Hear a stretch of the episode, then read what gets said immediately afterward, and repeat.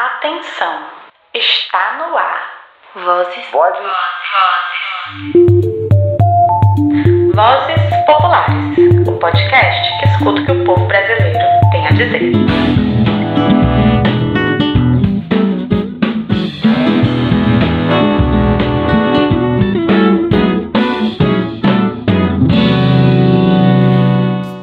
Olá, eu sou a Maria. E eu me chamo Raul. E esse é o episódio número 2 do podcast Vozes Populares. O podcast que escuta e é também a voz do povo. Hoje vamos reproduzir uma live fruto de uma conversa realizada no dia 2 de abril entre a vereadora de Belo Horizonte, Bela Gonçalves, e o educador popular e youtuber Jones Manuel. Sabemos que essa ferramenta tem sido usada nos tempos de quarentena e achamos muito importante que os conteúdos dessas lives incluam um debate anticapitalista. Pois é, Maria Clara, a fala do Jones percorreu diversas questões interessantes para pensarmos o que essa crise atual do capitalismo e o contexto em que ela se escreve, principalmente a forma como os países de economia planificada têm lidado com a questão.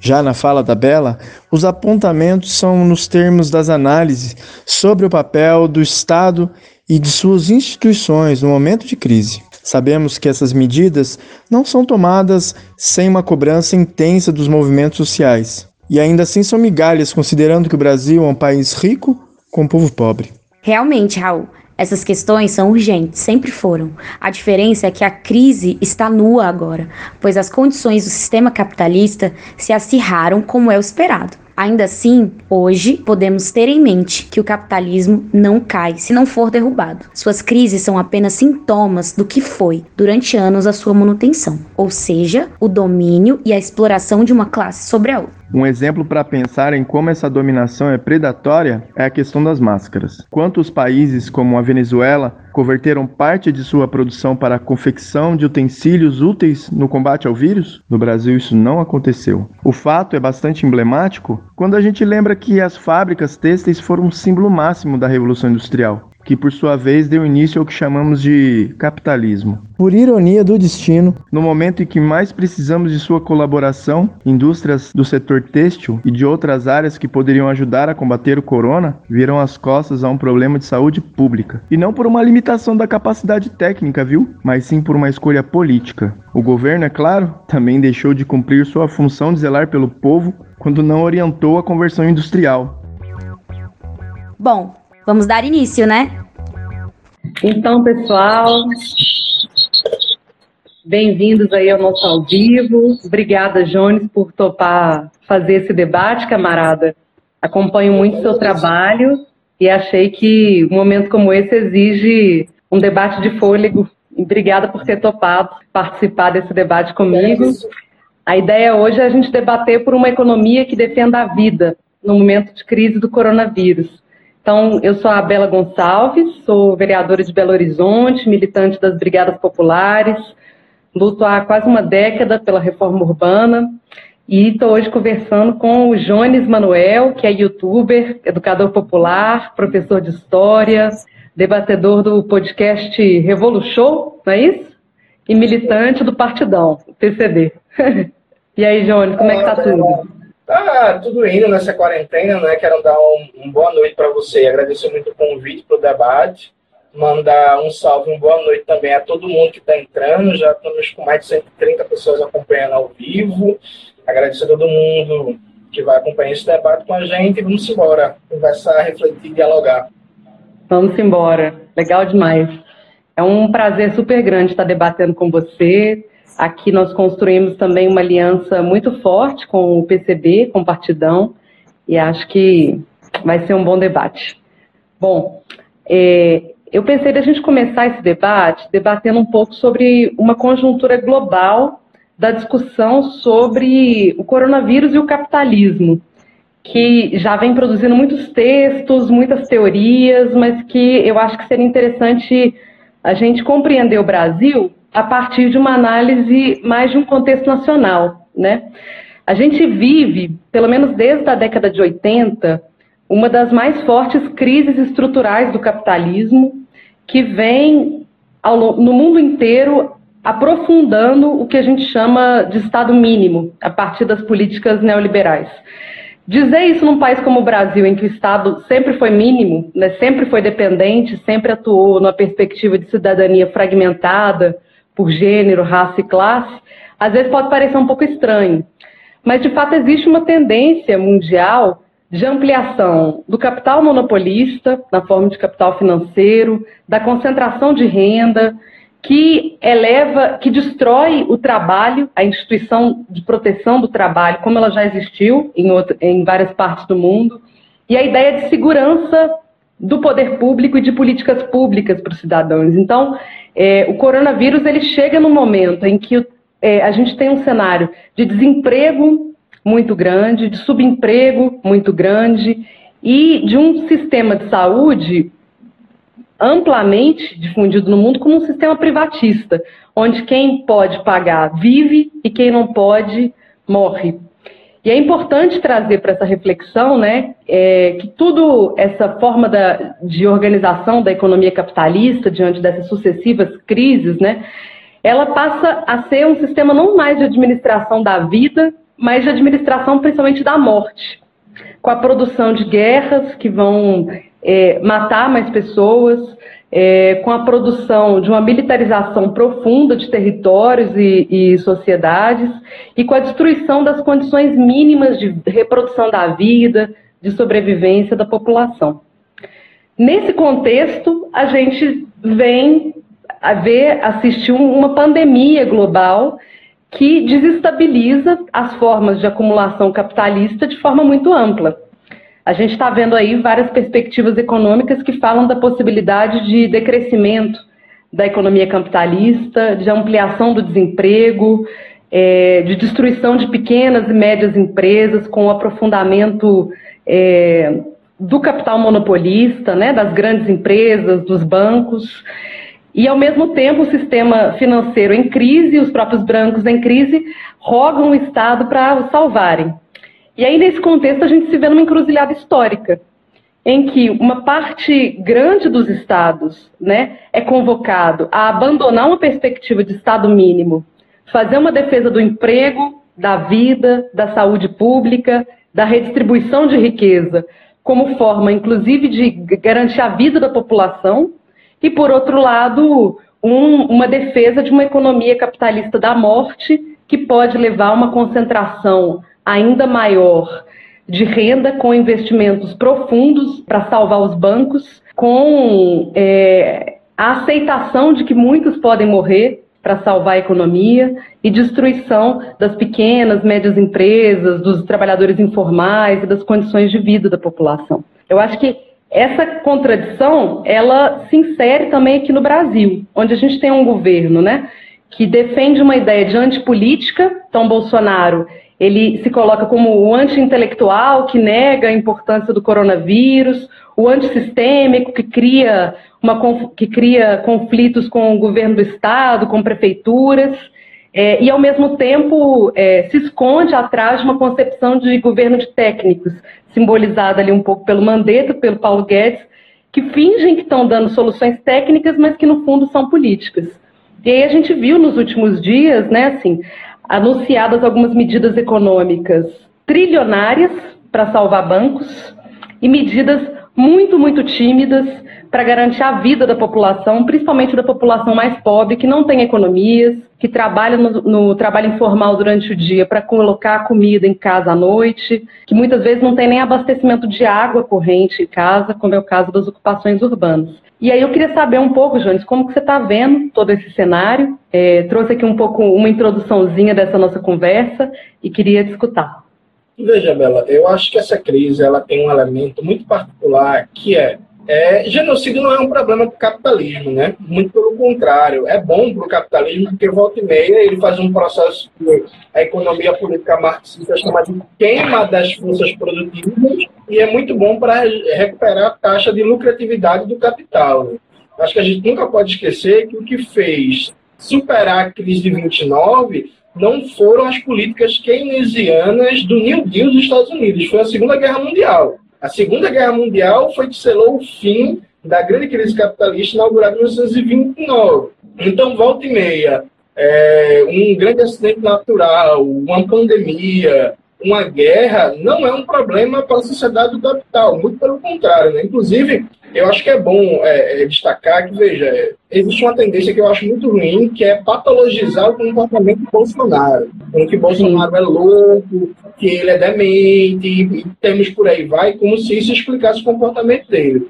E outro dia desse eu lembrei nas minhas redes sociais que existe vários precedentes históricos para o comportamento de Bolsonaro. O presidente George Bush filho, quando teve um furacão, Katrina, em Nova Orleans, né, que é uma região majoritariamente negra dos Estados Unidos, as pessoas sofreram com inundações, destruição, e o governo do Bush deixou a galera morrendo. Sim. Sim. que não ligou, deixou a galera morrendo, demorou dias para mandar resgate, demorou dias para mandar ajuda. Assim como o governo do Ronald Reagan, nos Estados Unidos, quando teve a pandemia do HIV-AIDS, é, nas comunidades pobres, no gueto negro dos Estados Unidos, ele deixou a galera morrendo. Só veio se mexer quando o problema chegou nos estratos da classe média. Então, assim, existem vários precedentes históricos. Qual é a especificidade da crise capitalista é, com o coronavírus? Ele não é controlável pela burguesia. É, um, tem um pensador inglês, que é o John Rawls, que ele escreveu um texto na revista Opera que eu achei muito bom, que ele chama atenção para isso. Ó, não é como uma guerra que eles podem controlar mais ou menos o nível de mortes, deixar dentro de um padrão adequado. Não é como um desastre natural limitado, como um furacão, uma inundação, uma enchente. Não, é um negócio que, se você não controlar o vírus com políticas sérias, concretas, sem falatórios, com processo de isolamento total, uma quarentena muito rígida e muito bem implantada, com políticas de renda objetiva que garanta o direito efetivo de quarentena para a maioria da população, o coronavírus ele é incontrolável. Então, Sim. o governo dos Estados Unidos, recentemente, o Donald Trump deu uma entrevista dizendo que tem uma expectativa de mortes de no mínimo 100 mil pessoas nos Estados Unidos. É. No mínimo 100 mil pessoas. E eu vi um mapa da contaminação dos Estados Unidos em todos os estados, mais de mais de 50 estados, estão com casos de, de coronavírus. Então, assim, o que está fazendo as burguesias, especialmente da Europa, se movimentarem muito rápido. Né? O Emmanuel Macron foi para a televisão dar um discurso que agora é o momento de políticas públicas, que a gente tem que repensar alguns valores, de um sistema público de saúde universal, que saúde não pode ser é, uma mercadoria, que só tem que ser um direito, né? roubou o discurso da gente, fala da gente. Sim. É que o negócio é muito grave para a burguesia. Agora, existe uma especificidade na condição brasileira, que é enquanto a quase totalidade dos países do mundo estão tomando políticas sérias para tentar controlar o coronavírus, dada a gravidade, os potenciais impactos econômicos que, que ele vai ter, porque assim, o Fed, que é o Banco Central dos Estados Unidos, soltou um relatório falando que a economia dos Estados Unidos pode ter uma, um baque de até 50% do PIB.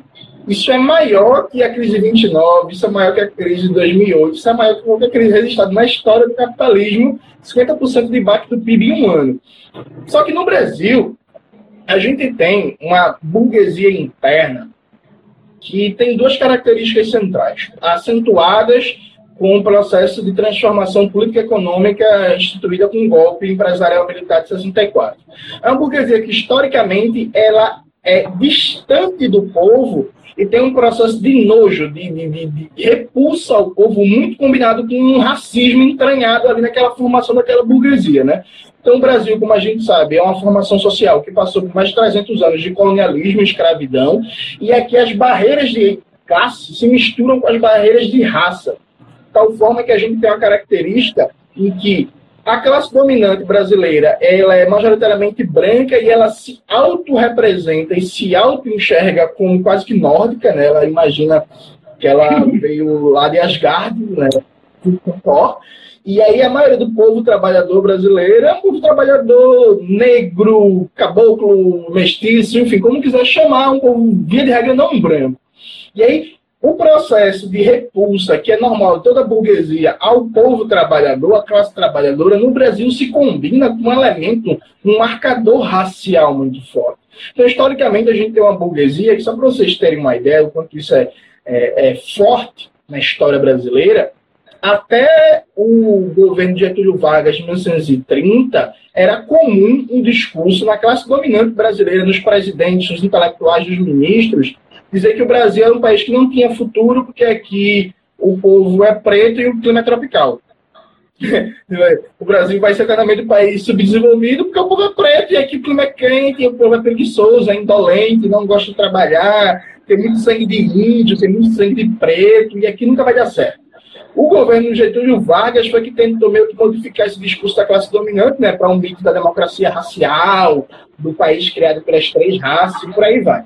Além desse determinante de formação sociológica da burguesia brasileira, você tem uma burguesia que historicamente é subserviente ao imperialismo, né, que teve um, um um período da história, um setor da burguesia que tentou ter um projeto nacional, muito expressado ali um nacionalismo varguista, só que a partir dos anos 50 foi abandonado e para o empresarial militar e que foi abandonado de vez. Então, é uma burguesia que não tem projeto nacional, não tem perspectiva popular, é profundamente antidemocrática, é reacionária, tem nojo do povo. Eu costumo brincar sempre com, com os meus alunos que a burguesia brasileira ela é uma coisa tão reacionária, tão reacionária, que chegou um momento que ela descartou o governo do PT porque ela estava dividindo o aeroporto e shopping center. Pobre. Né? Hum. Não é, veja, que, que ela reagiu a uma reforma agrária, ela reagiu a uma reforma da mídia, ela reagiu porque a propriedade privada estava sendo ameaçada. Não, não estava tudo ok o setor da classe média alta e uma parte da, da burguesia ficou puta porque estava dividindo mesmo oxigênio. Sabe, com a população trabalhadora nos espaços de lazer e de consumo. E essa burguesia aproveita esse momento de paralisação da economia na sociedade de quarentena para intensificar o seu ataque contra a classe trabalhadora. Então, veja, a situação no Brasil hoje é que nós somos praticamente o único país do mundo em que o governo nacional, o governo federal, não está tomando políticas rígidas e sérias de quarentena para tentar controlar o coronavírus. Exato. Né? Então, junto com o Brasil, tem mais uns 3, 4 países por aí, perdidos dos 205, 204 países do mundo. Todo mundo está tentando se mobilizar para fazer alguma coisa séria, né? seja governo de, de, de, de liberal, governo de direita, governo reacionário, enfim a multiplicidade de cores de projetos políticos de governo e o governo brasileiro não. Isso se junta a uma senha golpista do, do Jair Bolsonaro, que objetivamente visa instalar um caos social para justificar um estado de exceção, um estado de sítio e tentar se consolidar no poder. Então, o Brasil, a classe trabalhadora, né, dizem que Deus é brasileiro. Se Deus for brasileiro, ele está de férias, né? Porque a gente pega uma pandemia mundial, uma das maiores últimas décadas, junto com uma crise capitalista gigantesca, junto com a classe dominante que quer aproveitar para exterminar é, o povo trabalhador, com um governo que tem intentos golpistas e não está preocupado em tomar medidas sérias para salvar a saúde da população. Ou seja, pior que isso, só se juntar com outro 7 a 1 Não, o que eu estava representando clama a população a voltar a trabalhar, fala para o brasileiro, olha, Estado nenhum vai te salvar, nós não vamos dar esmola, você vai ter que sobreviver, ele, assim, está é, admitindo, de fato, que parte da população brasileira pode efetivamente ter que escolher entre morrer de coronavírus ou morrer de fome. Um dos exemplos fortes e muito tristes que aconteceu essa semana a morte da Creuza é muito representativa porque ela acontece no mesmo dia em que o Bolsonaro vai é, e publica nas suas redes sociais é, informações dele com o resto da população.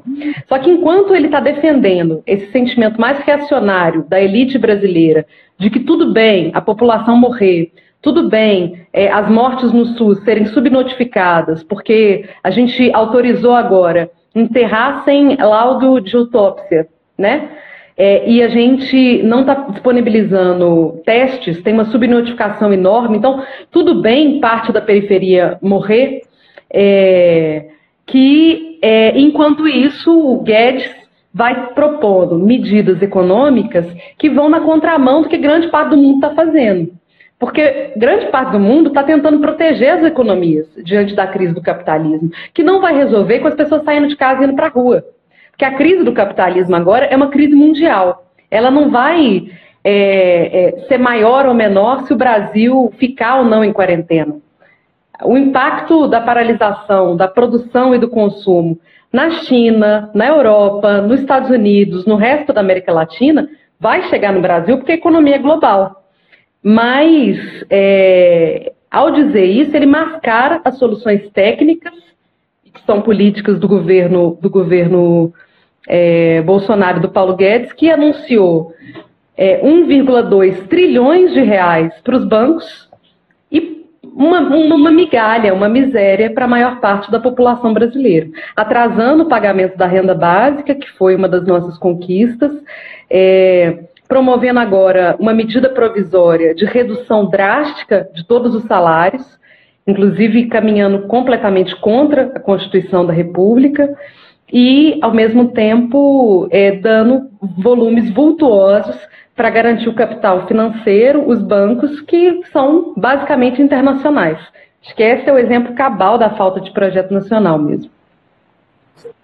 Não, e, e, e veja, é uma perspectiva, é, os economistas chamariam de curto prazista, né? É um nome bonito para dizer uma perspectiva imbecil e assassina. Porque repare bem, a ideia de que não pode deixar a economia parar, vamos deixar o povo trabalhar, parece que a, a, a burguesia brasileira, especialmente o grande setor do varejo, né, Madeiro, Riachuelo e por aí vai, não tomaram dimensão da gravidade do negócio. Eu, eu vi uma notícia hoje, Bela, muito triste, que em Guayaquil, no Equador, o número de mortes já estava tão grande por causa do coronavírus que o serviço funerário entrou em colapso.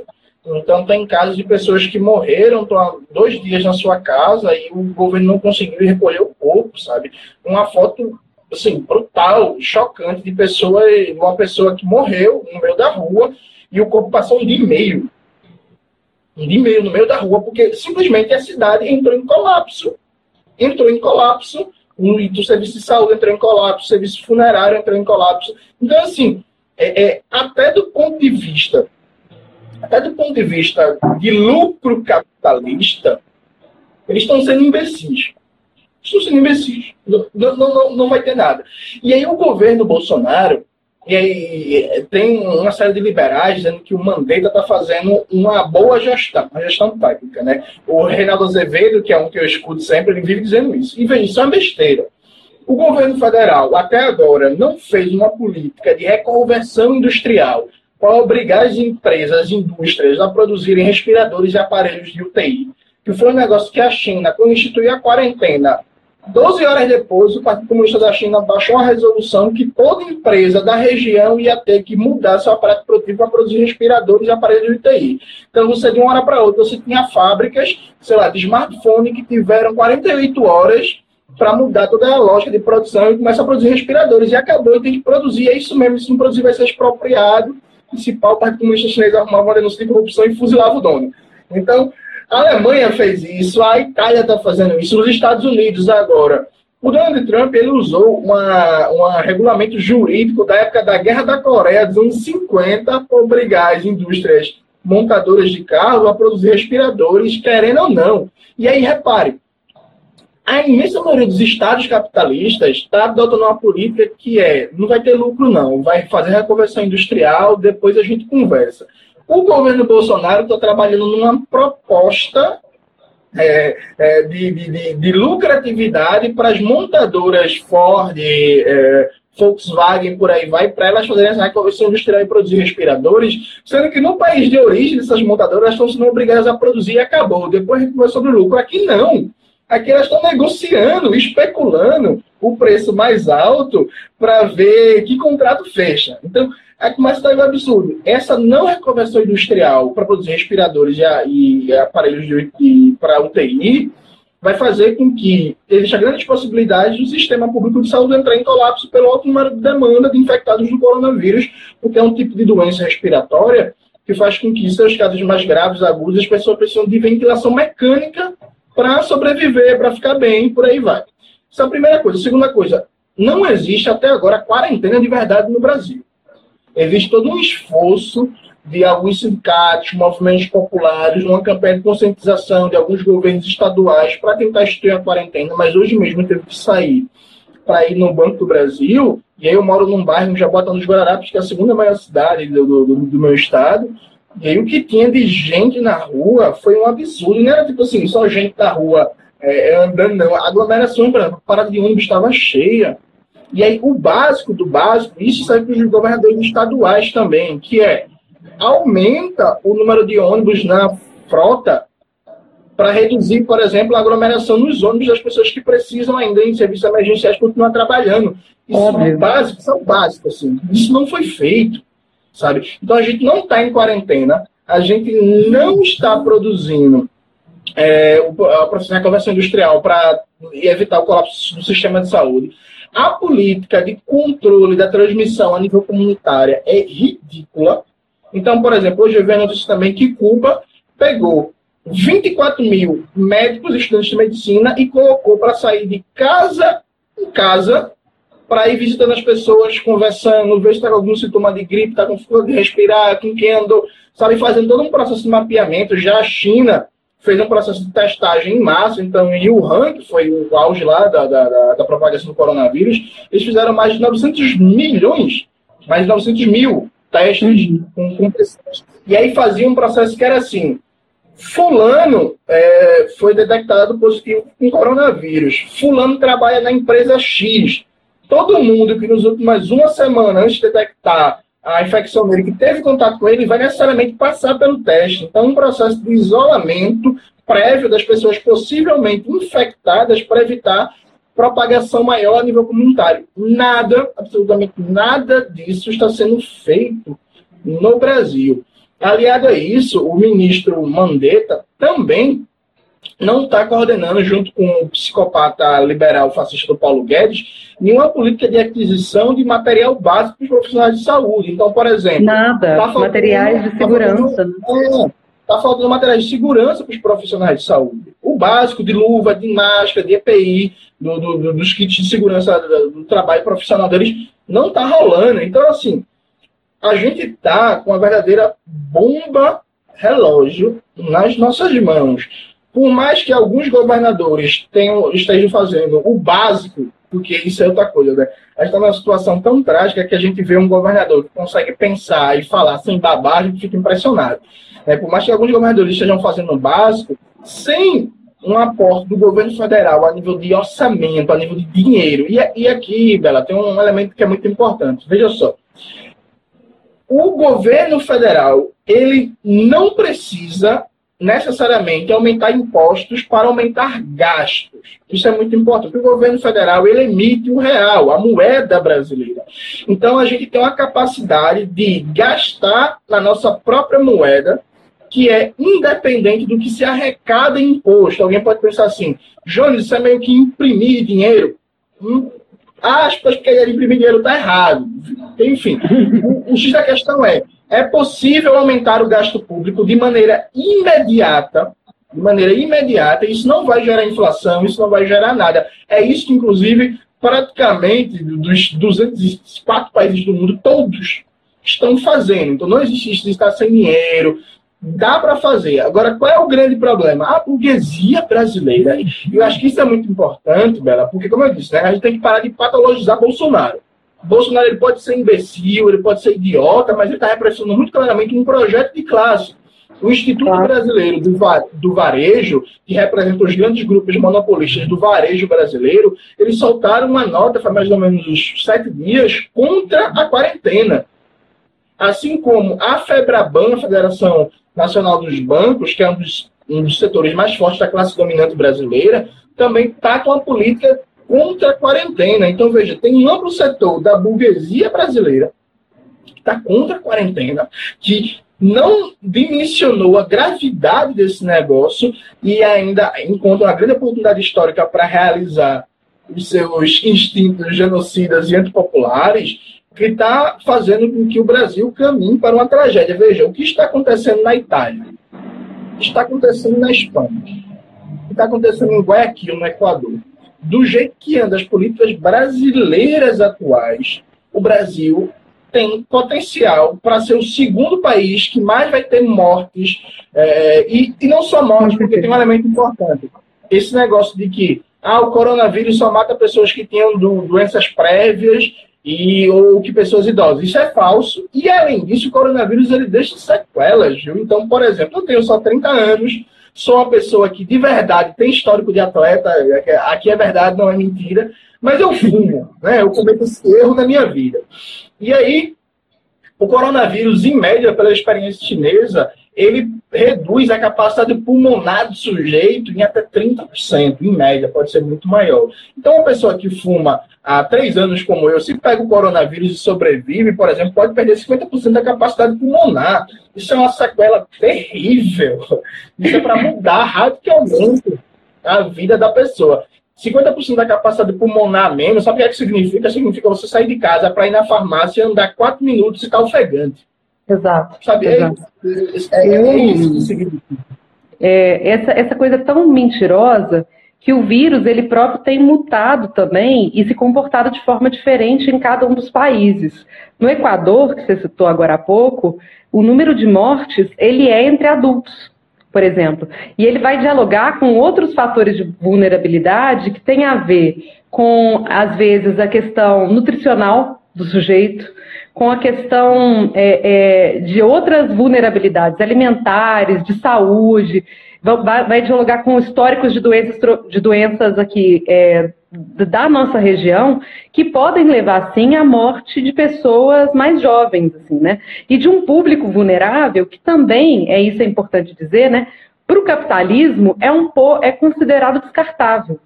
Os idosos da Europa, para o capitalismo, significam despesa previdenciária.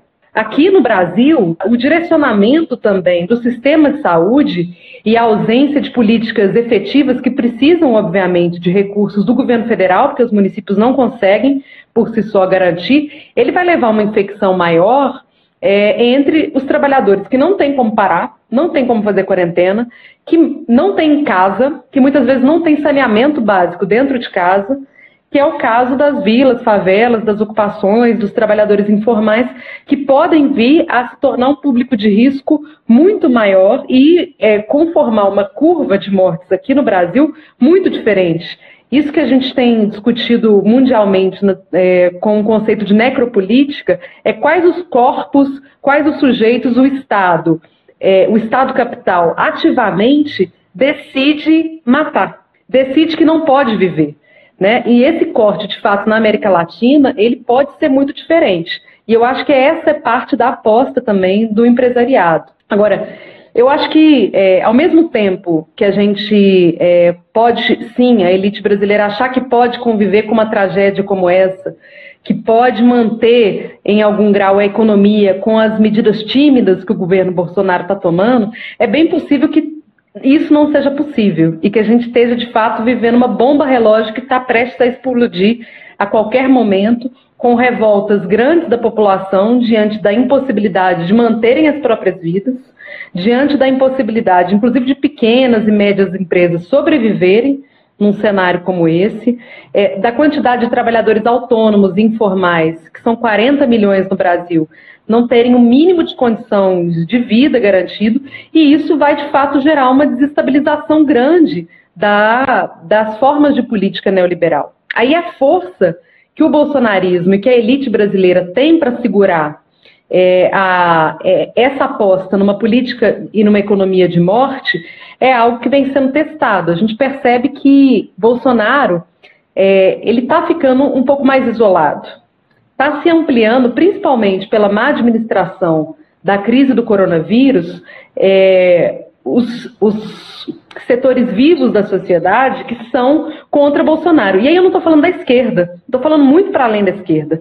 Eu estou falando de uma grande coalizão que está se formando todos contra Bolsonaro, que está esbarrando naquele teto dos 30% fascistoides que ele do bolsonarismo, que é muito refinado, que não é não é de maneira nenhuma para ser patologizado, mas que mantém o presidente em, é, em pé. Né? Com 30% é muito difícil retirá-lo dali. E é para esses 30% que ele está falando, não para a maioria da população brasileira.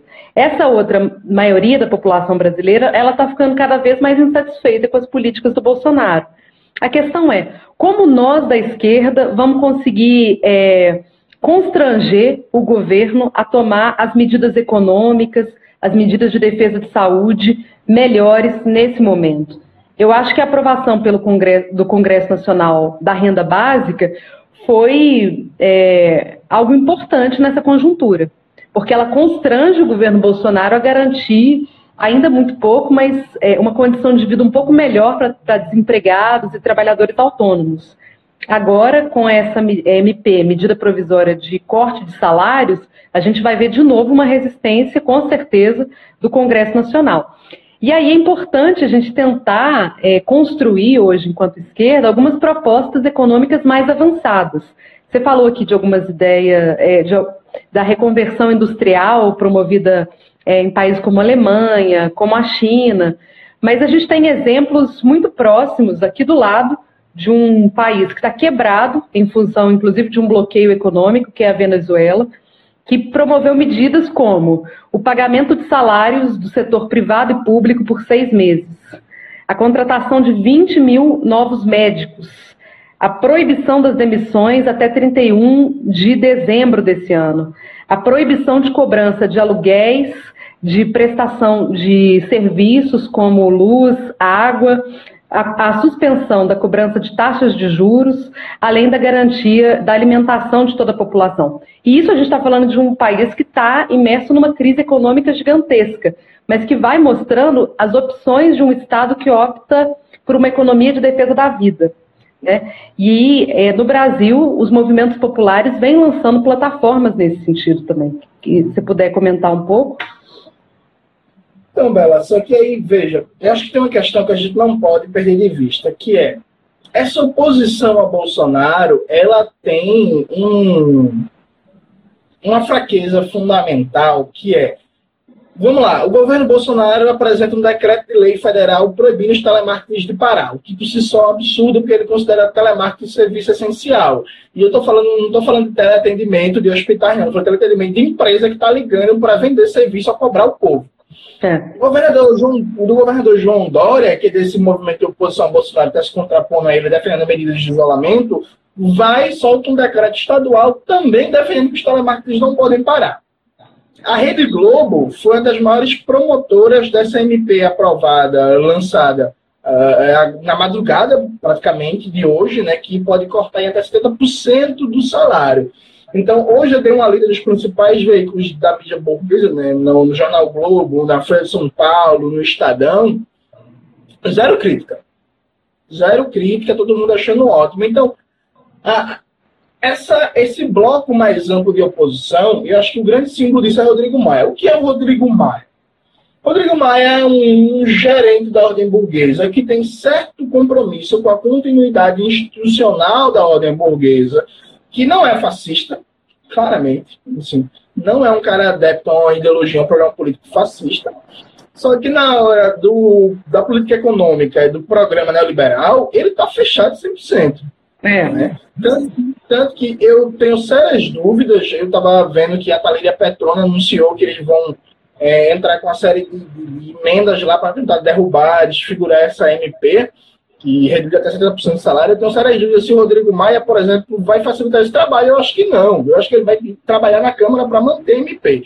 E aí a gente já tem um problema que é a renda básica emergencial, depois de aprovada, com essa MP, ela é anulada. Porque, veja, a expectativa do próprio governo é que essa MP atinja 25 milhões de trabalhadores em que, basicamente, para quem não está não, não tá por algumas notícias hoje, essa MP permite que as empresas reduzam o salário da classe trabalhadora entre 30%, 50% ou 70%, e aí fica com negociado entre patrão e empregado, né? negociado, a gente sabe como é que é, e aí, se tiver uma redução de 70% do salário, uma parte disso é coberto pelo seguro-desemprego do trabalhador. Então, veja a sacanagem e eu, a empresa tem custo zero, porque ela pode reduzir o, o valor da força de trabalho, o valor do salário até 80%. O governo pega uma parte do dinheiro do seguro-desemprego para você ser compensado, entre aspas, com uma parte da redução do salário, que não é integral, e as empresas têm prejuízo zero, não se avança nada sobre o lucro das empresas. E aí, veja, a renda básica emergencial, se não me falha a memória, a promessa é que ela atinja 11, 12 milhões de pessoas. Então, você, por um lado, garante 600 reais por três meses para 11, 12 milhões de pessoas, por outro lado, você ataca a renda de 27 milhões de, de, de, pessoas. E aí, nesse programa econômico neoliberal, existe uma coesão burguesa muito grande. E aí, o papel da oposição, e é isso que eu acho muito importante, é fundamental a gente mostrar o negacionismo da ciência do governo Bolsonaro. Eu acho fundamental também. É fundamental a gente mostrar o elemento delirante de discurso de, de teoria da conspiração presente no bolsonarismo. Só que isso a Globo consegue fazer, percebe? A gente Sim. não pode ficar preso nisso. A Globo consegue fazer, consegue dizer que o Bolsonaro está mentindo, o Bolsonaro dá um discurso, a Rede Globo abre o Jornal Nacional dizendo assim, o presidente mentiu. Aí pá, pá, pá, pá, porrada. O que a gente tem que fazer é pautar um programa econômico radical, não no sentido de propor revolução, no sentido de radical para enfrentar a pandemia. Porque é isso, veja, existem quatro medidas fundamentais, rapidamente. Primeiro, instituição da quarentena total. Enquanto não tiver quarentena total, a gente vai estar propagando o vírus, ainda que nesse momento, grande parte da, das contaminações estejam assintomáticas. Mas não tenha dúvida que o número de pessoas contaminadas está crescendo a cada dia com a não instituição da quarentena total.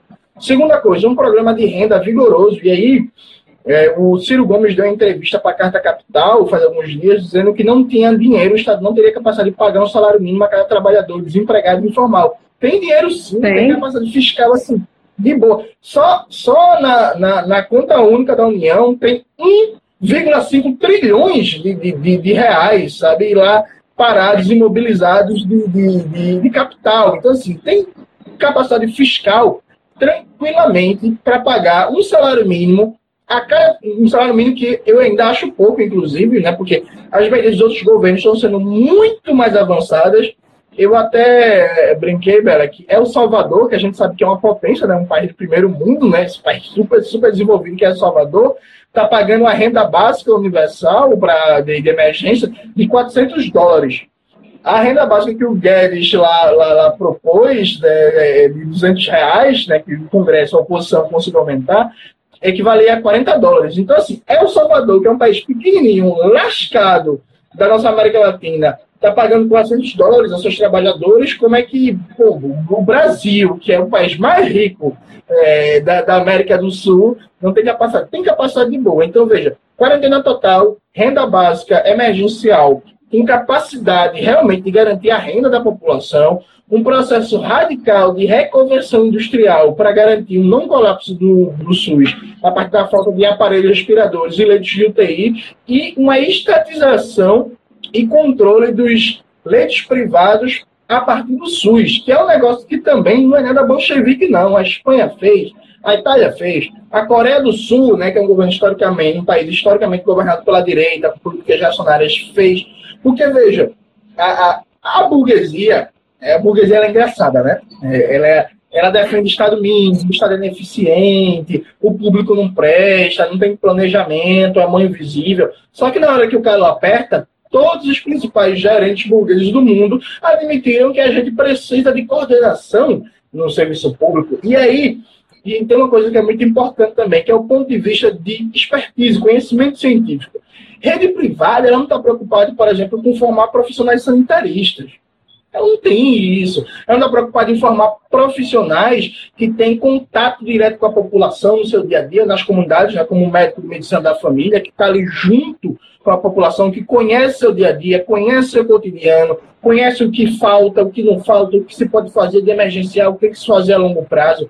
Quem tem esse conhecimento acumulado é o setor público via dados do IBGE, via capacidade de pesquisa e planejamento de instituições como o IPEA, via o próprio conhecimento que o SUS tem, porque o SUS ele não é só uma rede integrada de atendimento em diversos níveis de complexidade.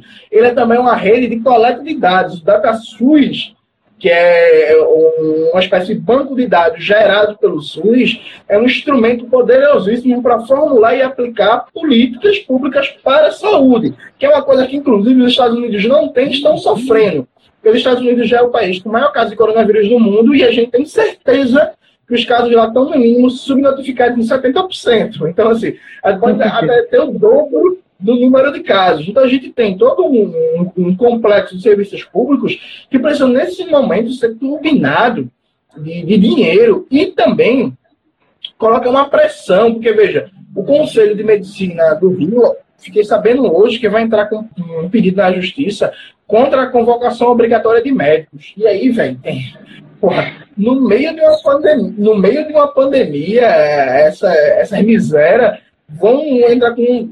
Sabe? É, é um negócio assim que passou do limite do, do, do, do aceitável. Então, o Brasil está numa situação que, muito mais do que elogiar as políticas dos governadores, inclusive acho que valeria muito a gente cobrar dos governadores uma pressão maior sobre o governo federal. Porque se o governo federal não entra, porque o Brasil ele tem uma característica histórica que é o seguinte: a capacidade de investimento é muito centralizada. Então, o Brasil é um, é um país que, historicamente, o governo federal sempre concentrou muito poder, muitos recursos, Sim. capacidade de intervenção na economia, e o governo vai, a ditadura militar e por aí vai.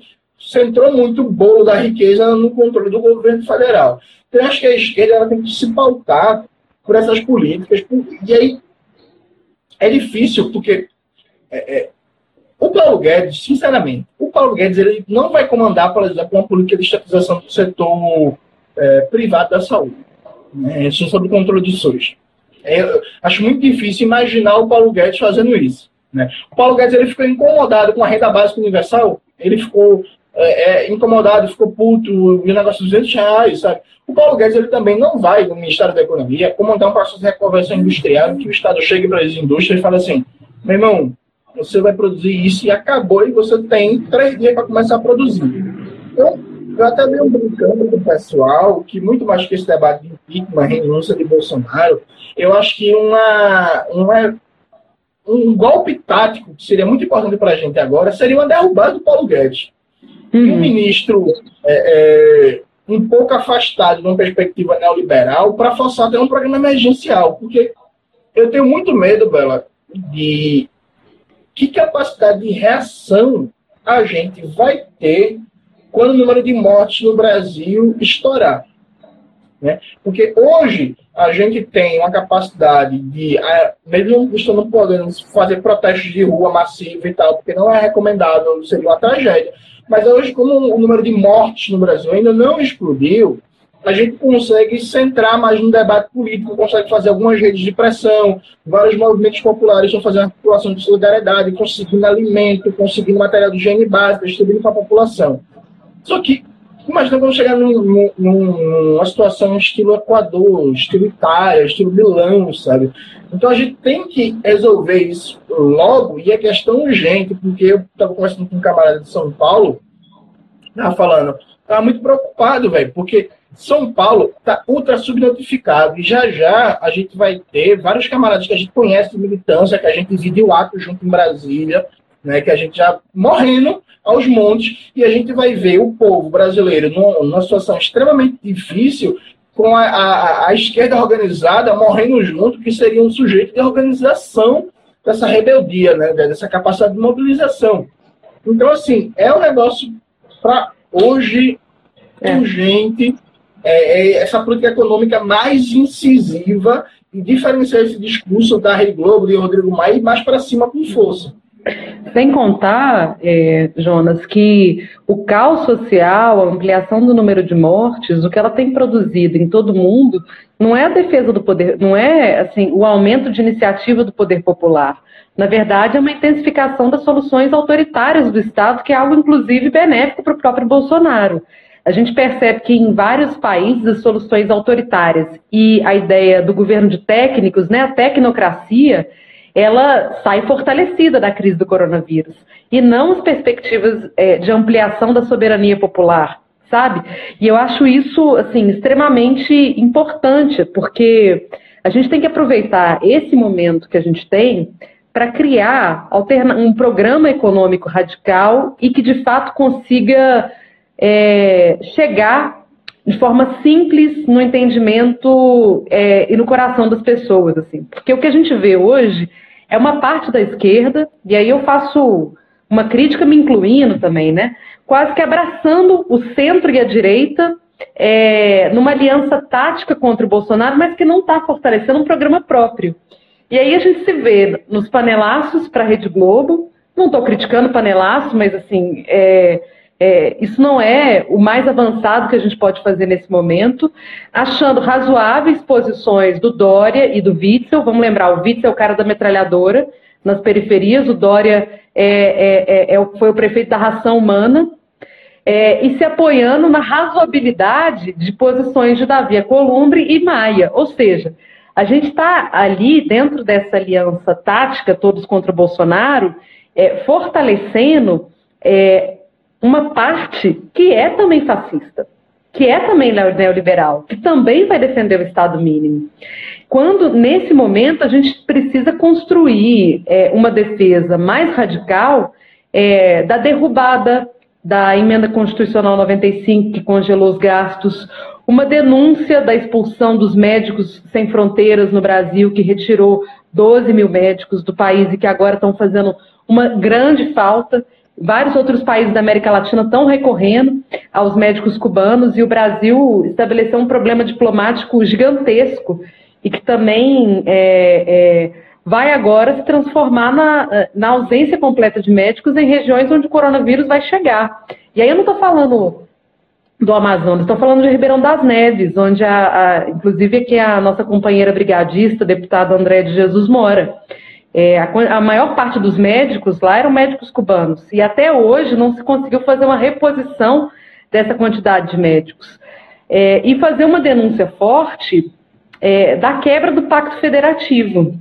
Nós estamos hoje com uma resistência forte de estados e municípios. Alguns municípios, como aqui em Belo Horizonte, estão tentando ser bem rígidos na, em pautar a quarentena, mas os municípios não têm iniciativa, não têm capacidade econômica para sustentar essas medidas, porque é, a lei de responsabilidade fiscal e todos os acordos que foram feitos ao longo é, dos, de, de, desde 88 até hoje, minaram a capacidade de investimento econômico de estados e principalmente de municípios. Tem muito município que não tem dinheiro para pagar a varreção de rua que não tem dinheiro para pagar o único médico da cidade. Como que essa pessoa vai comprar equipamentos é, é, de saúde, é, de segurança do trabalhador? Como que ela vai é, receber os testes e as vacinas? Como que ela vai garantir toda essa infraestrutura?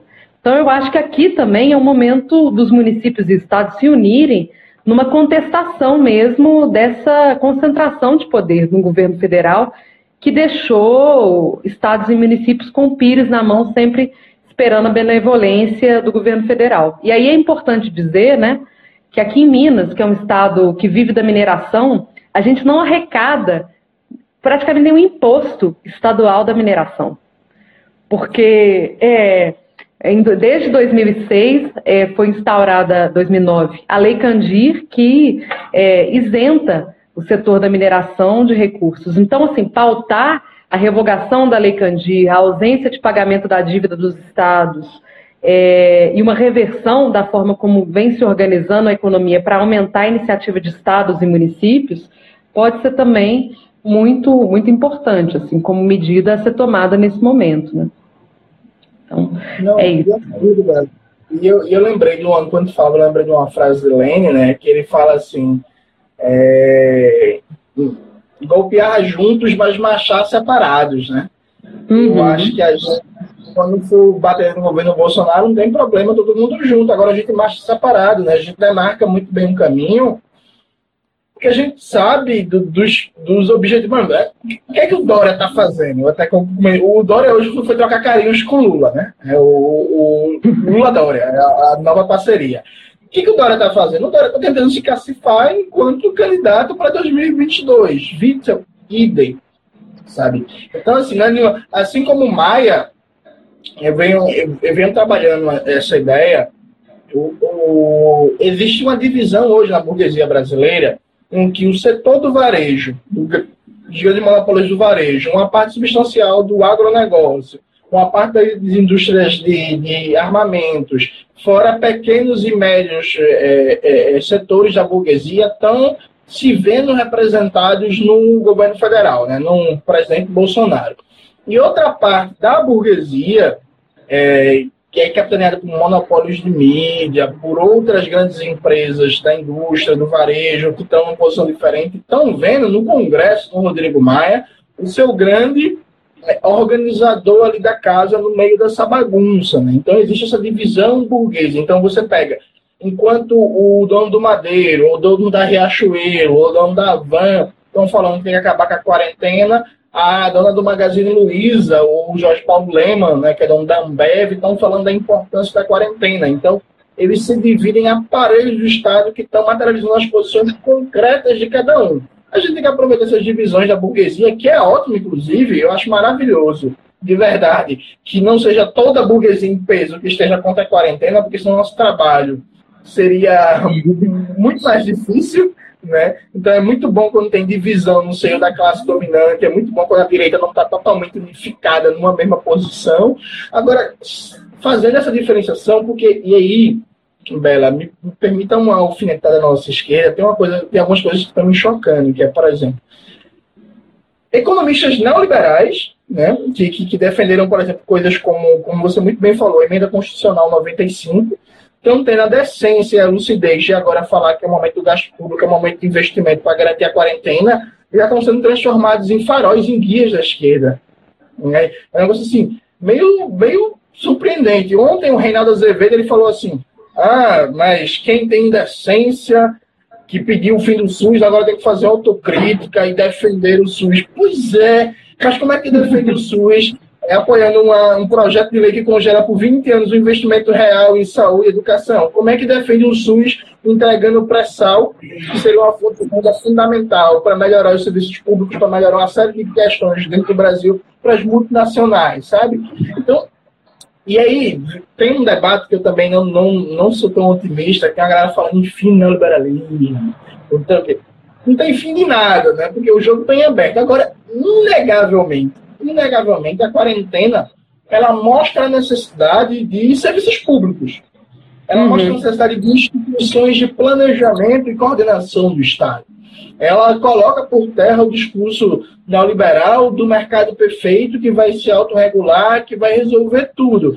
Então, ela abre um flanco muito importante para a gente que é de esquerda, em que finalmente é, é, é, até a Rede Globo está falando de New Deal, né? Tá, tá, até a Rede Globo virou keynesiana.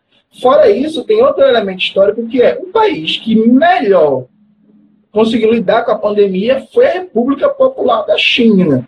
E aí, eu estava lendo ontem esse texto do John Rawls, que inclusive está na revista Ópera, quem quiser ler depois, recomendo muito. Ele chama a atenção de um dado muito importante. O texto dele foi escrito dia 14 de março, então já tem um tempo. Ele fala assim, ó, esse negócio de dizer que a Itália e a, e a Espanha estavam, estão próximos de passar a China, agora já passaram em número totais. Mas ele faz uma reflexão que, ó, a, a, a Itália tem 30 vezes a população menor do que a China. É. A Espanha também. Então, quando a Itália e a, e a Espanha, em números totais, não tinham passado a China, e na verdade já tinham passado a China há muito tempo, se você fazer uma proporção. Jones, é eu vou te interromper só um minutinho para avisar que a live vai acabar, mas a gente retoma ela e na retomada a gente anotou as perguntas e a gente vai começar a entrar no diálogo com vocês. Então, se a live cair, é só entrar de novo, beleza, gente? Pode continuar, Jones. E aí, veja, a China conseguiu controlar o vírus em tempo recorde, e aí a OMS falou que, graças às políticas da China, é, mais de não sei quantos milhões de pessoas evitaram de ser contaminadas, não só conseguiu. Já está voltando. Guardando o Jones. Pronto. Então, a China não controlar a pandemia lá, como ela hoje ajuda mais de 90 países do mundo. E a China, sempre no debate se a China é socialista, se não é, isso é outro debate, mas uma coisa é inegável, a China ela se contrapõe ao modelo neoliberal. A China tem elementos de economia planificada, a China tem 60 mil empresas públicas, a China, sistema financeiro é estatizado e por aí vai. Então a gente tem uma jornada histórica de, se não coloca a revolução socialista na ordem do dia, que eu acho que não é para tudo isso, mas no mínimo questionar o padrão de acumulação, o modelo de desenvolvimento neoliberal. No mínimo, assim. Então, assim, esse Sim. é o momento da gente aproveitar. E também, e, e, é, e aí para passar a palavra para tu, e também destacar, isso é muito importante. Presta atenção, gente. Vamos parar de achar que existe projeto de nação, projeto de país com a burguesia, né? brasileira, né? Tipo, é, é, meus, meus, amigos e amigas fãs de Lula, de Ciro Gomes e por aí vai. Gente, a, a, burguesia brasileira que se fala em construir um projeto de nação é esse mesmo povo que tá querendo matar a gente, tá ligado? Então, acho que esse é um momento também de aprendizado histórico para a gente entender que num país da periferia do sistema capitalista, como somos nós, Brasil, né? Esse negócio que o Brasil é a décima maior economia do mundo, é um dado mais enganoso que tudo, somos um país da periferia do sistema capitalista, as burguesias não tem projeto nacional, não tem projeto popular, não tem projeto democrático. E todo projeto de superação da dependência e do subdesenvolvimento que realmente garanta é, condições materiais adequadas, dignas, de verdade para o nosso povo, passa por um projeto político, nem em aliança com a burguesia, mas contra a burguesia. Né? de preferência guilhotinando ela. Vou nem falar isso, porque aí vai caçar o mandato aí da Bela. Quem falou foi eu. Não, perfeito, perfeito. É, antes de entrar um pouco nas perguntas, eu queria só comentar é, que eu estava achando uma grande loucura o último texto do Zizek. O Zizek, ele, ele é muito redes sociais, né? Ele gosta de likes e ele sempre fala coisas polêmicas, porque, enfim, ele é um intelectual que vive um pouco das redes sociais. E ele estava fazendo uma comparação entre o coronavírus e o golpe do Kill Bill que iria destruir o capitalismo. Um pouco que retirando, inclusive, a necessidade de agência organizada do povo, de organização popular contra o capitalismo, porque, é, enfim, não, não, é um vírus que vai acabar com o capitalismo, são as escolhas que a gente faz diante da encruzilhada econômica, é, social, política, de vida que o coronavírus gera para o mundo, né? Então, é, esse texto do Zizek, eu achei ele bastante complexo, mas depois eu li um texto do David Harvey que é, conseguiu explicar um pouco mais o, o que pode ser, sim, uma crise profunda do neoliberalismo. Para além de hoje, o mundo está clamando por uma defesa dos serviços públicos, e aí eu não estou falando só do SUS, estou falando também da garantia do emprego, da garantia da renda, da garantia da assistência social, da, da defesa do Estado. A gente tem também é, uma, uma consequência grande da redução da produção e do consumo. Porque, de fato, grande parte da economia capitalista hoje ela vive não do consumo de itens básicos, mas do consumismo. De, não estou falando dos super ricos, mas daquele extrato médio da população, né? E esse consumismo ele é abalado num ambiente de profunda incerteza diante da possibilidade de ficar desempregado, é, da quarentena, das condições de vida de grande parte da população. E isso, de fato, pode desestabilizar um pouco a forma como a economia mundial e o próprio neoliberalismo têm se organizado. Eu acho que tem muitas leituras interessantes que estão acontecendo nesse momento. A gente ainda não tem é, nada perto de respostas para isso, mas vale a pena acompanhar um pouco o que, que vai ser o impacto econômico do coronavírus e como que a gente consegue trabalhar isso para, como você disse, explorar as contradições do interior da burguesia, mas construir um protagonismo é, de um projeto popular, né, de um projeto contra o capitalismo. É, então, só trazendo aqui alguns elementos de reflexão. Vou ler aqui algumas perguntas para você, Jones. Primeiro, é, no início, o pessoal pediu para falar sobre a guerra de informações no meio da crise do coronavírus. E outra pessoa também pediu para com, comentar sobre a intervenção do Estado na produção de insumos para combater o corona.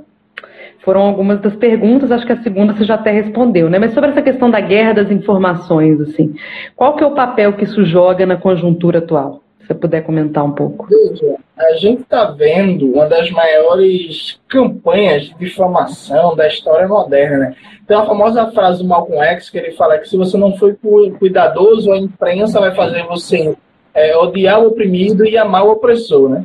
A China ela deu uma contribuição mundial fundamental controlando com eficiência o coronavírus, porque assim, não vamos esquecer, gente, a China é o maior país do mundo em população, né?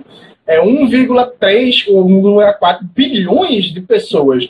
Então, se o coronavírus sai do controle da China, com perdão da palavra, é o famoso fudeu. Né? Assim, apocalipse zumbi no mundo. Então, a galera deu uma contribuição fundamental para controlar o vírus, ainda está ajudando mais de 90 países e é vítima de informação, vírus chinês. A China mandou matar o médico, a China mandou matar o jornalista. A é culpa da China porque eles são é, é, coronavírus. Enfim, uma campanha de difamação. Eu até comentei ontem né, que o, o Atila, é, o biólogo que está ficando bem conhecido com o trabalho de divulgação, é, até ele caiu numa fake news, né, que os jovens chamam mentira, né? no meu tempo era mentira, agora é fake news, sobre a China, que essa achando que a China está escondendo o número de mortos, e que, na verdade, é, o número de mortos é muito maior. E aí, quando você vai ver a, a, a, a matéria do Bloomberg, a fonte é um suposto relatório secreto do governo dos Estados Unidos, em que ninguém leu, que eles dizem que a China pode ser que esteja escondendo números de, pessoas mortas. Então, assim, porra, bicho, esse, esse é o nível não, o, o, e até o Pedro até comentou, e essa matéria do Bloomberg, acho que é verdade, não, pois isso é o típico boato, veja.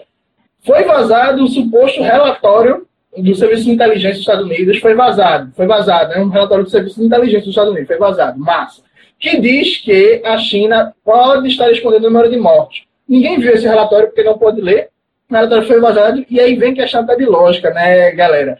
Se o governo dos Estados Unidos tivesse alguma prova de alguma coisa contra a China, eles iam estar tá botando no talão, né? Eles estão tá botando no talão, soltando fogos, ei, vamos lascar eles, sabe? Então, esse é o nível de, da campanha de desinformação. E o bolsonarismo também vem propagando fake news, assim, mentira. É, a, a, do momento é que o Exército construiu 2 mil leitos em dois dias. Né? E a, a galera começou a, a, Os meios de comunicação começaram a mostrar que ó, isso é mentira, isso é fake news, não é. Ou então, essa, né, que foi muito boa de semana passada, absurdo. Meu primo, que era borracheiro, é, morreu quando foi trocar um pneu, o pneu estourou e disseram que era coronavírus. É. Aí, vários, aí várias pessoas postaram o mesmo texto, o mesmo primo que era borracheiro e morreu com um pneu que estourou. Enfim, uma campanha. Eu até postei, antes de, entrar na conversa contigo, Bela, um novo vídeo no meu canal, né, que está com o meu nome, Jones Manuel, em que eu debato justamente isso, né? É, é, o poder da comunicação. Né? Como a gente pensa a comunicação e a importância da comunicação na luta de classes, na luta política, tanto a nível interno de cada país como a nível mundial. Porque, veja só, tem uma coisa que é meio chocante para a gente, mas, enfim, a realidade é essa, que é o seguinte o que, que é verdade do ponto de vista de circulação, vou usar um termo Foucaultiano, de um pós-moderno, dos regimes de verdade? Veja, o regime de verdade não é a verdade objetiva. Isso ok, a gente sabe que existe, tem um método e tal. Mas se 90% das televisões, cinemas, correntes de WhatsApp, jornais dizem uma coisa, não importa se a coisa é verdade ou não, é, ela vai ser tomada socialmente como verdade. Então, o grosso dos monopólios de mídia dizem que não tem dinheiro para gastar no Brasil. Mesmo isso sendo uma mentira grotesca, a maioria da população toma como verdade porque é isso. Né? Definir o que é verdade é uma relação de poder, é uma relação de dominação de classe. E aí não importa a ciência. A ciência, a melhor ciência econômica sabe que essa história que não tem dinheiro para gastar é, é um mito, mas foda-se. Se é, é funcional a classe, a classe dominante, o mito de que o Estado não tem dinheiro para gastar e tem que privatizar, tem que cortar, tem que cortar o orçamento da saúde, tem que cortar o orçamento da educação, eles vão cortar. Porque o poder define o que é verdade. Eu até recomendo para todo mundo um texto que saiu em português, que para mim é o melhor texto que eu li até agora, que é O Coronavírus e a Propaganda Anti-China, do André Ortega e do Pedro Mário, que saiu na revista Ópera, é um texto grande, 18 páginas de Word, mas é um texto fantástico, maravilhoso, que resume todas as difamações contra a China e refuta elas também, né? Não, essa questão das fake news, é uma. É, é, é, as mentiras, né? Eu também não gosto muito de usar nomes em inglês, porque parece que amortece um pouco o que verdadeiramente é mentira as mentiras e a forma como elas vêm se propagando nas redes sociais, ela virou um problema, de fato, que a gente ainda tem dificuldade de lidar com o exército de robôs que a extrema-direita acumulou. E aí eu não estou falando só de Bolsonaro, estou falando de Trump, estou falando é, de uma extrema-direita que acumula um exército de robôs que vão propagar mentira.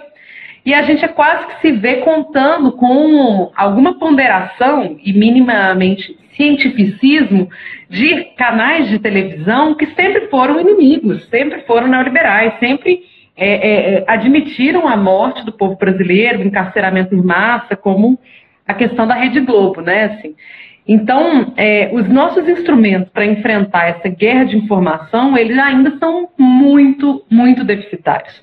Muito deficitários, porque nós não temos os grandes meios de comunicação, que tem aí um pouco do monopólio de dizer o que é a verdade, né? E as redes sociais, é, a gente vê um exército de redes sociais trabalhando para, por exemplo, aqui no Brasil, para o bolsonarismo, né? E é importante dizer que é, a gente não está só falando da propagação do discurso do Bolsonaro. O bolsonarismo ele já tem uma musculatura e uma força própria para produzir conteúdos é, que vão pegar na população. Um dia depois do discurso do Bolsonaro, mandando a reabrir as escolas e as pessoas trabalharem, né? No, ele fez o discurso à noite. Na manhã seguinte, as redes de WhatsApp foram já inundadas, e eu estou em várias redes é, de trabalhadores informais, ocupações urbanas, foram inundadas por essa ideia de que a gente não tem como sustentar uma quarentena porque a população vai morrer de fome. E meio que trabalhando com aquela subjetividade da população anti-esquerda de que lutar por, auxílio, por renda básica e por garantias econômicas do Estado hoje é viver submetido a esmolas, é estar dependente de um Estado é, corrupto. E o que a gente deveria é cada um se virar e cada um fazer o, o próprio trabalho, como se não fosse obrigação do Estado garantir a vida, garantir a renda e os empregos. Né? Então, é, de fato, trabalhar com esse exército de comunicação tem sido um dos nossos maiores desafios e a gente ainda não, não encontrou, enquanto esquerda, enquanto campo, uma solução para isso. Né? Ô, ô, Bela, e não custa lembrar que o nosso amigo Lula barrou a da Telesul no Brasil, né? Se tivesse a Telesul no Brasil, ajudava um pouco o serviço, né? Sim, apesar de que o Bolsonaro já teria também tirado a Telesul, mas eu acho que de fato esse foi um dos pontos, até na Constituição, que não saiu um relatório. Assim, a mesma é, lei que regulamenta os meios de comunicação da ditadura é o que a gente tem hoje. Foi uma das áreas que permaneceu intocada.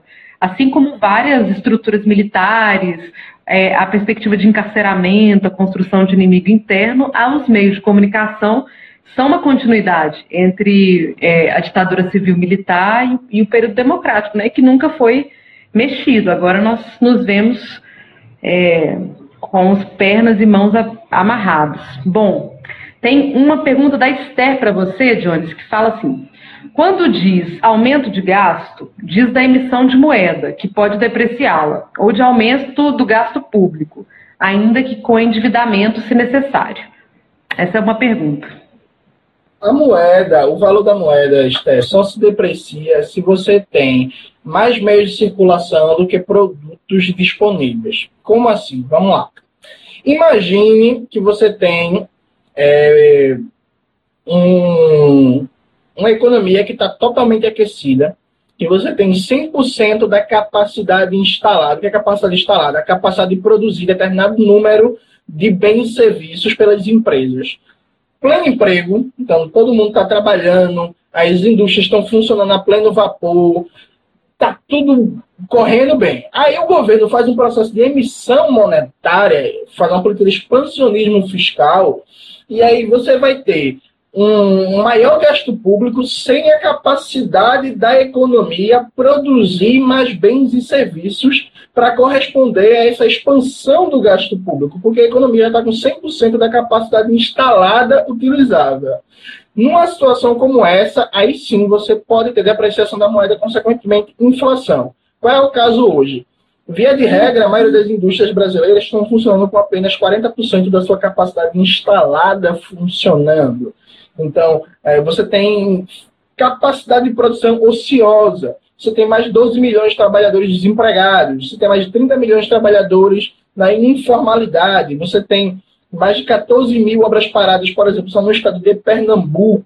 Você tem o setor da construção civil entrando em parafuso, caindo demissão, arrodo, várias e várias é, construtoras auxiliares ali dos grandes monopólios da construção civil paradas, fechando. Ou seja, você tem uma capacidade real de produção na economia que não encontra demanda.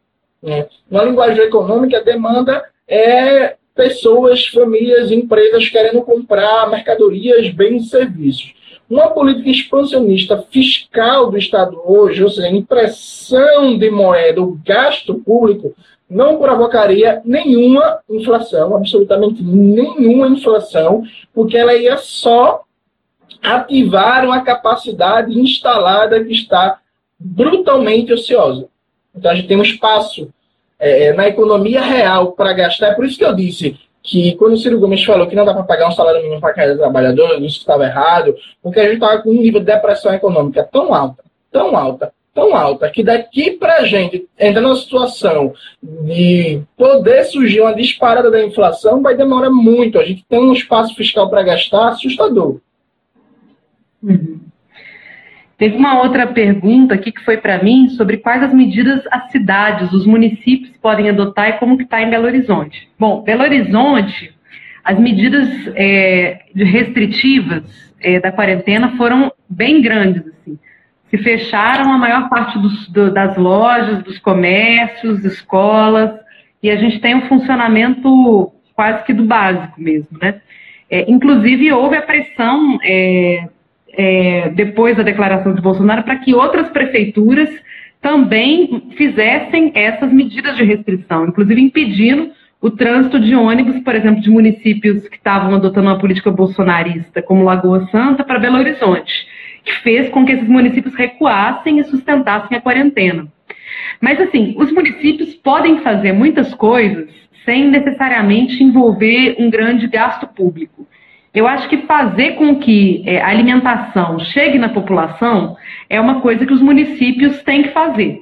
Garantir que os itens básicos de segurança dos, dos trabalhadores, é, de alimentação, de higiene, acesso à água, chegue para todas as pessoas é uma coisa que os municípios têm que garantir.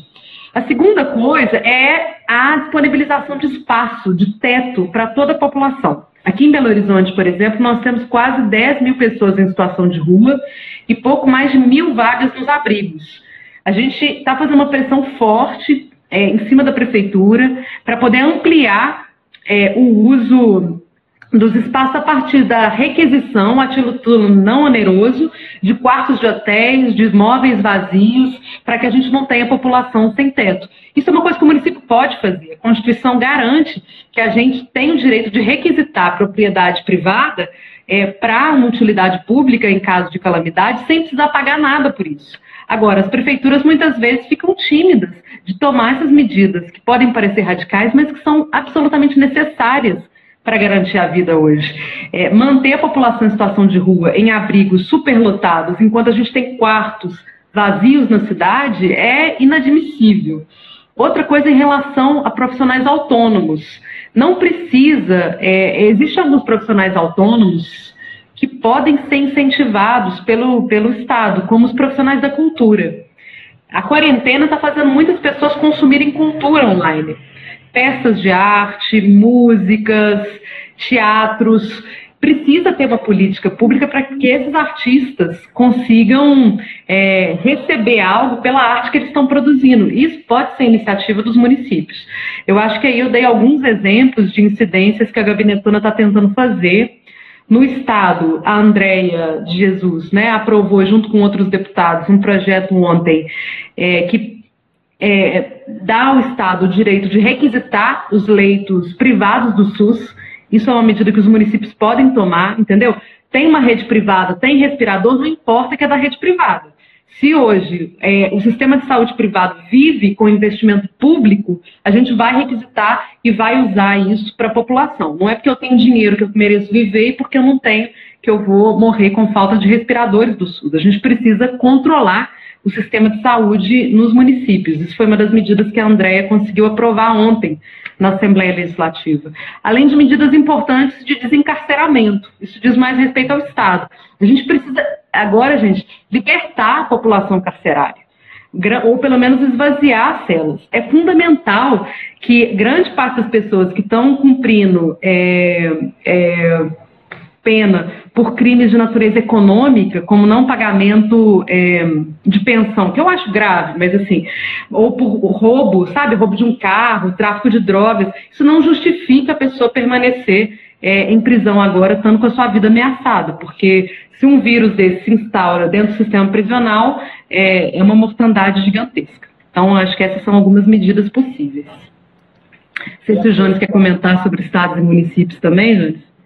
Eu acho que é isso mesmo. Eu acho que é isso mesmo. Legal. Olha, a Poli pediu para comentar sobre o seguro-desemprego como base de cálculo do benefício, essa medida provisória do governo que o Bolsonaro anunciou ontem, é, que é a, a MP da redução dos salários. Ô, Paulo, basicamente é um absurdo.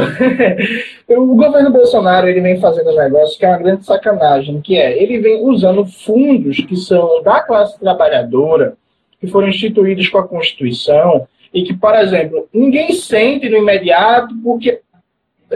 E como isso é do conhecimento da população, da grande massa dos explorados e oprimidos do país, então, por exemplo, o que é o FAT?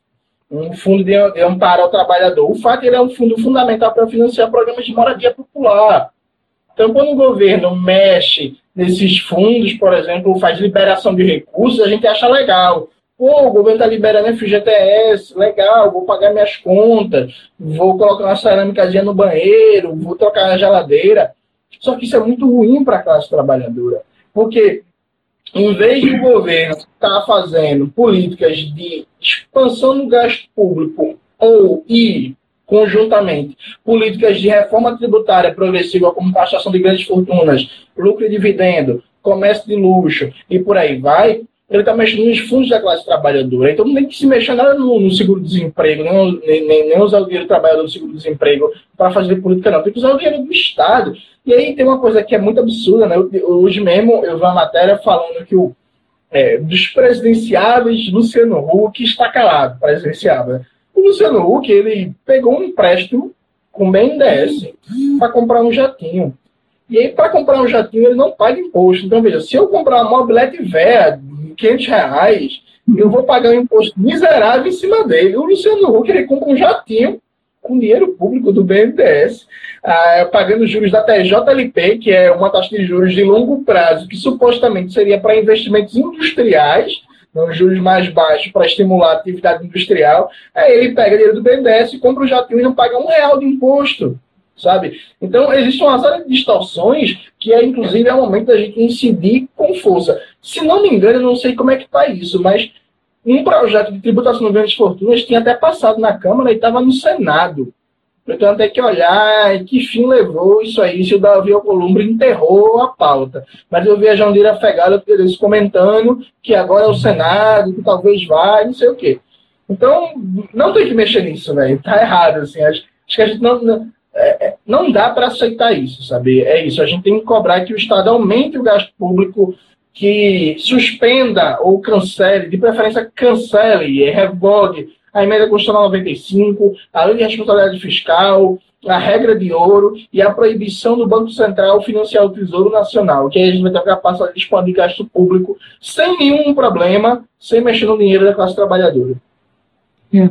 E também, Poli, assim, a Ana Matra soltou uma nota muito interessante sobre como que essa MP ela viola várias coisas, porque como ela garante é, negociações individuais entre empregador e empregado no momento de crise, ela pode gerar disparidade de salários conforme gênero e, e, e, é, e raça dentro das empresas, porque eu posso negociar uma coisa com um trabalhador e outra com outro. Ela prevê a redução de salários, em alguns casos até de 100% do valor do salário, porque você calcula é, um valor pela suspensão dos salários ou pela é, redução da jornada com redução dos salários, com base a uma porcentagem do seguro-desemprego que já é um valor muito baixo. Então, assim, para grande parte dos trabalhadores, isso vai representar a perda de 30% até 100% do seu salário. Por isso que essa MP ela é absolutamente inconstitucional.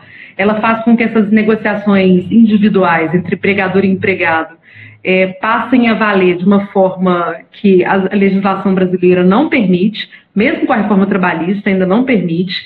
Ela prevê a redução de salários, que é outra coisa também que a legislação não permite, e a construção de situações de desigualdade e é, é, não equiparação salarial entre pessoas que desempenham a mesma função, às vezes, numa mesma empresa, porque não está se falando de negociações coletivas, mas de negociações individuais. É, eu acho que vai ser uma grande luta no Congresso Nacional para tentar é, barrar os efeitos mais perversos dessa MP. É importante dizer que ela é péssima, é, mas assim a gente já conseguiu. É, é havia uma, medida provisória ainda pior apresentada pelo governo Bolsonaro, que foi substituída agora por essa. Eu acho que a gente precisa investir na luta, investir na denúncia para que é, o governo de fato subsidie o salário dos trabalhadores integralmente. É isso que tem feito, é, os países do mundo inteiro estão fazendo.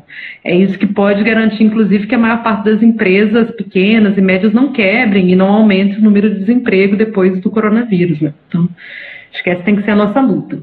A Nunes Nonato perguntou sobre as desavenças entre o governo de BH e o governo do estado. Zema dialoga com Bolsonaro. Como fica BH? Nossa, isso aí tá. Assim, o governo Zema não fez praticamente nada. Foi a maior parte das medidas que foram adotadas foram aprovadas ontem na Assembleia Legislativa. Ele não assinou aquela carta de governadores questionando Bolsonaro e fica nessa posição, assim, porque embora ele não colhe com aquele anti-intelectualismo absurdo do Bolsonaro, ele é um grande defensor do Estado mínimo. O Partido Novo é o que há de mais velho no Brasil, né? o que há de mais retrógrado das nossas elites, o que há de mais é, exterminador de pobres, de negros mesmo, pela redução completa do Estado. E nesse momento em que a gente exige Estado para garantir assistência e saúde para a população, o Zema está absolutamente apagado. E o Calil, claro, está aproveitando disso para tentar mostrar o contraponto, como que uma prefeitura que tem bem menos recursos consegue garantir algumas condições básicas para a população. Bom, a Ana Cláudia quer que o Jones comente a versão que a China deixou de atender os outros países para dar prioridade aos Estados Unidos no fornecimento de materiais, médicos e equipamentos de segurança, os EPIs. Então, eu não posso comentar sobre isso ainda, porque eu baixei dois artigos para ler sobre isso e baixei o contrato da, da República Popular da China com o governo dos Estados Unidos para dar uma lida dessa última compra, porque a maioria, não sei se vocês já pararam, vocês que viram essas notícias, a maioria da, da, da, das notícias sobre isso não linka é, os termos do contrato dessa compra. Né, para a gente ler se realmente foi isso, qual foi, qual é o volume, por aí vai. Então eu baixei o material para ler, vou ler de, depois que acabar essa live agora com, com, com, com Bela. Aí eu vou parar para jantar e ler, e aí eu vou entender o que foi que aconteceu de verdade. Eu li várias notícias hoje no Estadão, no UOL, no, no Portal Terra, só que aí eu tenho sempre aquela desconfiança saudável dos monopólios de mídia, e aí eu nunca formo posição sobre alguma coisa só lendo os monopólios, né? Eu vou ler diretamente os documentos envolvidos para entender como é que faz. Então, por hora, eu não, não sei muito bem o que aconteceu, eu vou saber mais tarde. Fala comigo no Instagram de 11h30 da noite que eu tenho a resposta. Tem que tomar cuidado para não cair nas fake news, né? Alguém me perguntou onde está o texto do David Harvey que eu citei. Saiu é, uma coletânea de textos de alguns intelectuais do mundo todo que chama Coronavírus e a Luta de Classes. Está disponível online e tem vários textos. É, vários textos que eu concordo, vários que eu discordo e vários que pelo menos me intrigam a pensar quais as consequências do coronavírus para a luta de classes. Acho que é uma leitura importante. São textos curtos uma leitura super acessível. É, também me pediram para perguntar sobre a declaração das igrejas e das, é, da mineradora, das mineradoras como atividades essenciais. O Jonas falou do absurdo de se manter o telemarketing como atividade essencial. É, aqui também em Minas Gerais, a gente está vendo o absurdo da continuidade do trabalho das mineradoras, que aglomeram muitos e muitos trabalhadores que estão, inclusive, já colocaram o nosso estado em estado de calamidade duas vezes pelo crime da, da Samarco e BHP em Mariana e agora pelo crime da Vale em Brumadinho, que ameaçou o abastecimento de água, retirou a população de suas casas, tem deixado a população mineira vivendo um estado de terrorismo permanente de barragens, principalmente aqueles que moram perto de barragens, que é grande parte da população. E essas mineradoras não pararam. Elas não pararam essas atividades, estão a todo vapor e com o respaldo do governo federal. Embora elas funcionem em grandes aglomerações de pessoas, restaurantes com milhares de trabalhadores, zero procedimentos de segurança e ainda por cima fazendo demagogia, né? Porque a Vale doou um, é, alguns testes de coronavírus para o governo brasileiro para que isso saísse na imprensa. Como a Vale cuida do povo brasileiro? Não, a Vale não tem nenhum apreço pela vida do povo brasileiro, ela acumulou mais lucros do que é, é, pagou de indenização para as famílias é, que ela retirou de casa, que tirou a vida é, para aqueles que perderam a sua economia com a destruição dos rios e ainda por cima está submetendo seus trabalhadores a uma situação de insegurança enorme diante da crise do coronavírus.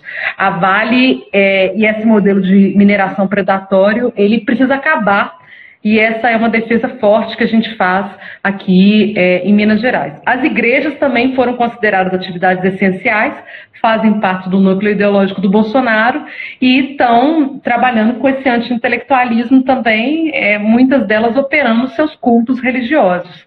Algo assim extremamente grave e que pode levar à contaminação para essas comunidades religiosas, o que vai no futuro também gerar consequências, né? É, Ana Cláudia, não, acho que já as perguntas foram, esgotaram. Vou, vou dizer que essa live vai ser salva, a gente vai disponibilizá-la depois no YouTube e também em podcast. É, e, e, é isso, queria aí deixar o Jones colocar as suas considerações aí para a gente ir caminhando para o encerramento do debate. Então, é, Finalizando duas coisas que eu acho muito importante, eu acho que esse é o momento da gente entender que a gente não está fazendo, enquanto políticas públicas, o suficiente para combater os efeitos da pandemia, que existe um risco de o Brasil estar numa situação pior que a Itália, pior que a Espanha. É muito importante conversar, trocar ideia, porque tem muita gente acreditando que o vírus, como disse o liberal fascista da presidência, é só uma gripezinha então, conversar com sua mãe, com seu irmão, com seu tio, com seus amigos, com seus parentes, conversar nos grupos que você está, realmente fazer com que as pessoas entendam a dimensão da gravidade potencial negócio, a bomba relógio que está para explodir no Brasil, não só para ficar em casa, para respeitar a quarentena, quem já tem condições de fazê-lo, mas também, quanto maior for a baixa popularidade do governo Bolsonaro, quanto mais pessoas cobrarem, fizerem pressão, mais possibilidades políticas a gente vai ter de destruir as políticas para salvar a vida do povo trabalhador brasileiro. E quero também que você reflita sobre a necessidade, aproveitando essa pandemia, de pensar num modelo de organização da economia, da sociedade, do poder político que não seja determinado pela burguesia. Perceba como a burguesia ela só atrapalha, ela não serve para nada a burguesia passou anos dizendo que é ela que produzia, né? Porque ela é o empreendedor. E porque ela não está querendo que os trabalhadores parem, né? Os trabalhadores e trabalhadoras produzem toda a riqueza. E a burguesia, como a gente está vendo, ela é inútil, né? Ela é diferente, ela é burra. Então, acho que é um bom momento a gente pensar uma economia socialista, uma economia planificada, voltar a falar de planificação econômica, porque foi a planificação econômica que garantiu toda a suficiência da China e do Vietnã. Quero fazer uma pequena propaganda também que no meu canal, Jones Manuel, com meu vídeo, tem um vídeo falando sobre economia planificada, com vários materiais na descrição, explicando o que é planificação econômica, como é que faz, como é que se organiza, como é que funciona. Então assistam, que é muito importante pensar na superação dessa economia de mercado capitalista.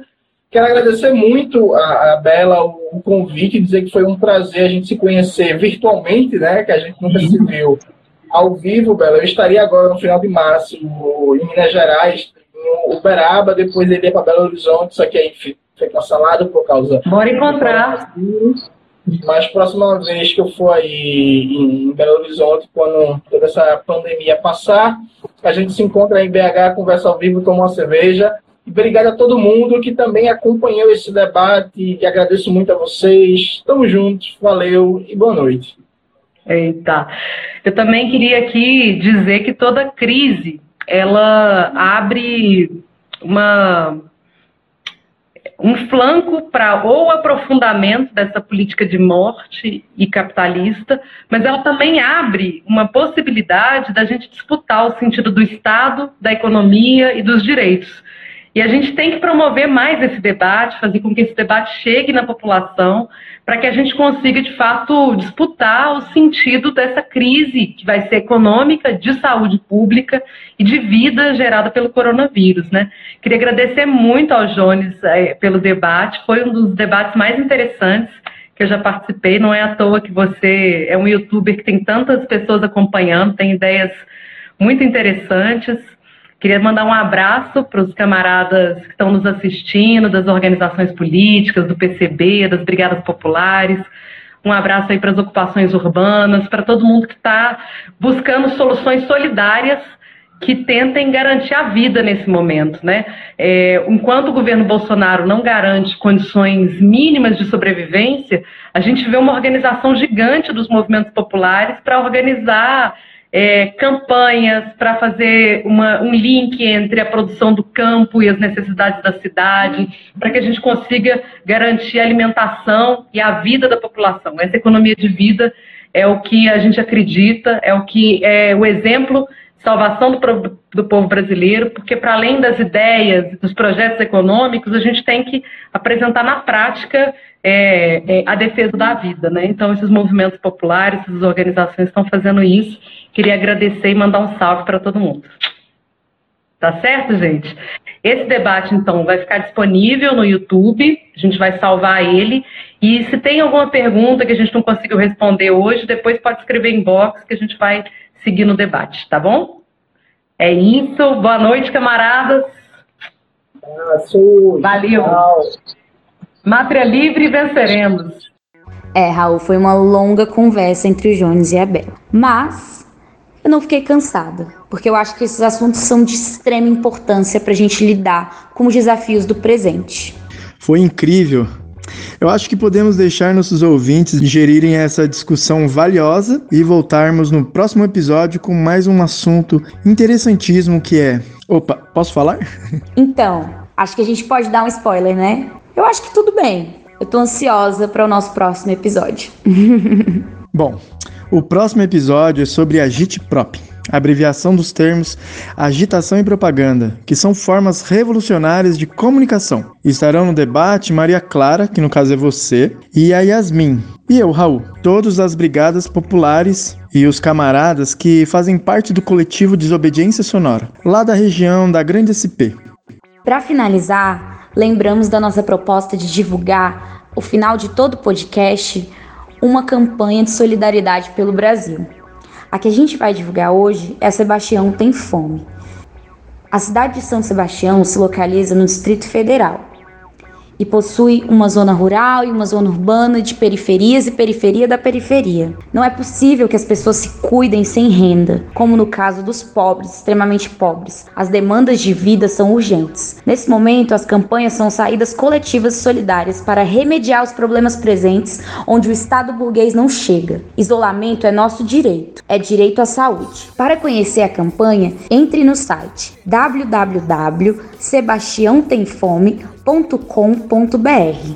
Você também pode doar a partir da vaquinha online, que é no abacaxi.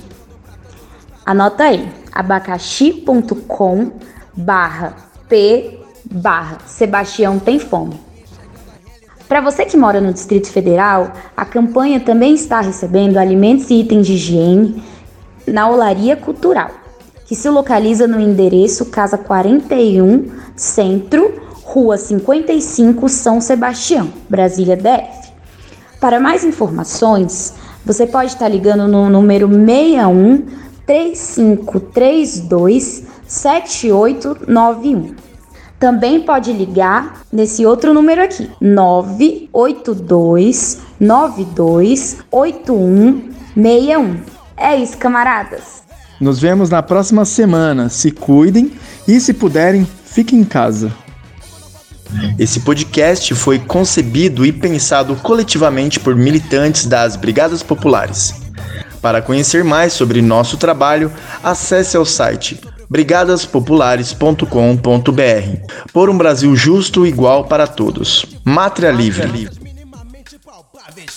Praticamente apenas praticará o esporte mais popular da humanidade. Jogar. Palavras ao Léo. Jogar.